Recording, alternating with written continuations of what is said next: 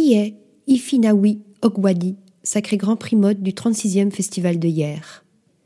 17 octobre 2021.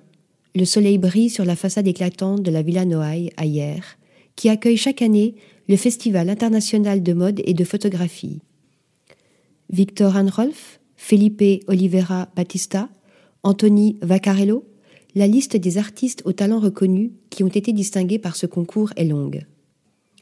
Cette année, c'est Ifiani Okwadi qui rejoint le palmarès en remportant le tant convoité Grand Prix du jury qui était présidé par Louise Trotter, directrice artistique de Lacoste. Take the Toys from the Boys.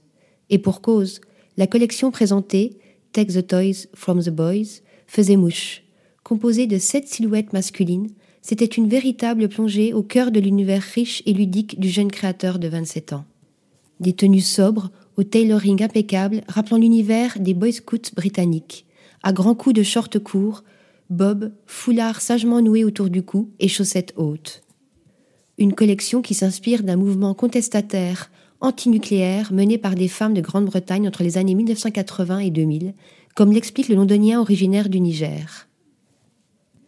Impossible en effet de ne pas repérer des détails empruntés au vestiaire féminin, comme les vestes matelassées légèrement cintrées ou encore les chaussures style babies.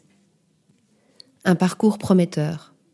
Si Efeni Okwadi révèle volontiers dans la presse qu'enfant, il rêvait de devenir footballeur professionnel, c'est bel et bien la mode qui l'attire, irrémédiablement dans ses filets.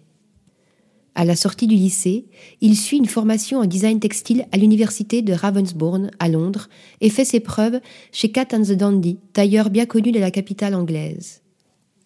La prochaine étape, un nouveau cursus dans la célèbre école d'art et de design St. Martin's School, qui a vu passer sur ses bancs de créateurs comme Stella McCartney, Sarah Burton, John Galliano ou encore Alexander McQueen.